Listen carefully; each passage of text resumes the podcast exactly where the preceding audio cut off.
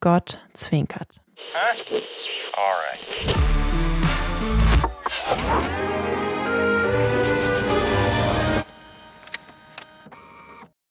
Wir denken laut nach über Gott, das Leben und populäre Kunst. So die selbstgewählte Anforderung für den Central Arts Block, die ich immer wieder gern zu erfüllen versuche. Und die mich aber auch immer wieder vor eine Herausforderung stellt, die der Theologe Karl Barth folgendermaßen zusammenfasst. Wir sollen als Theologen von Gott reden. Wir sind aber Menschen und können als solche nicht von Gott reden.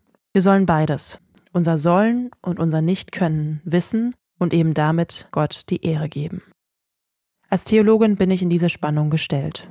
Es ist mein Job, über, von und mit Gott zu sprechen, mit und über ihn nachzudenken, vom griechischen Theologia, vom altgriechischen Theos, Gott, und Logos, Wort, Rede, Lehre, die Rede von Gott. Das wird von mir erwartet. Und ich tue es gerne.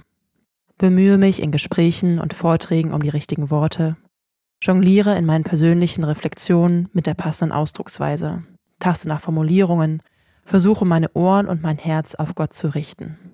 Durchforste Texte aus den letzten 2000 Jahren Kirchengeschichte nach Worten, die in mir etwas zum Klingen bringen. Forsche und systematisiere meine Erkenntnisse beim wissenschaftlichen Arbeiten.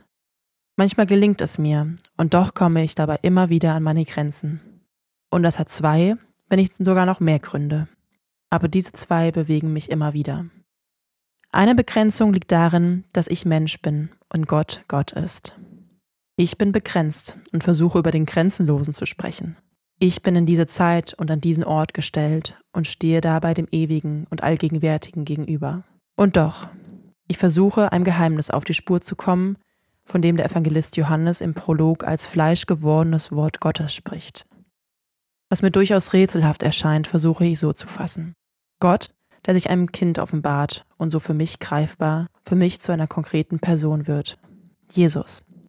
Und so stehe ich in der Spannung zwischen Offenbarung und Geheimnis, zwischen dem, was ich anhand von Gottes Geschichte mit den Menschen in der Bibel und Berichten über das Leben und Sterben von Jesus über ihn sagen kann, und dem, was ich nicht verstehe und wo er mir verborgen bleibt. Und wo ich ihn vielleicht auch gar nicht verstehen muss, sondern auch fühlen, erahnen, genießen darf. Und das bringt mich zu einer zweiten Begrenzung, die das Nachdenken über Gott mit sich bringt. Es ist das Format selbst, das Denken als Weg zur Erkenntnis.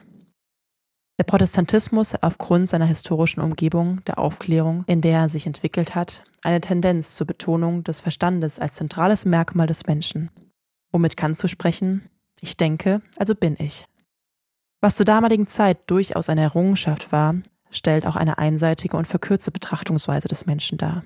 Denn der Mensch ist nicht nur, was er denkt. Er ist nach frühchristlichem Verständnis Körper, Seele und Geist.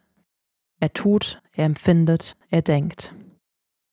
Gerade das wichtigste Gebot, das Doppelgebot der Liebe, offenbart dieses Menschenverständnis, bei dem all das auf komplexe und umfangreiche Art und Weise miteinander verwoben ist und sogar noch die zwischenmenschliche Beziehungskomponente mit einschließt.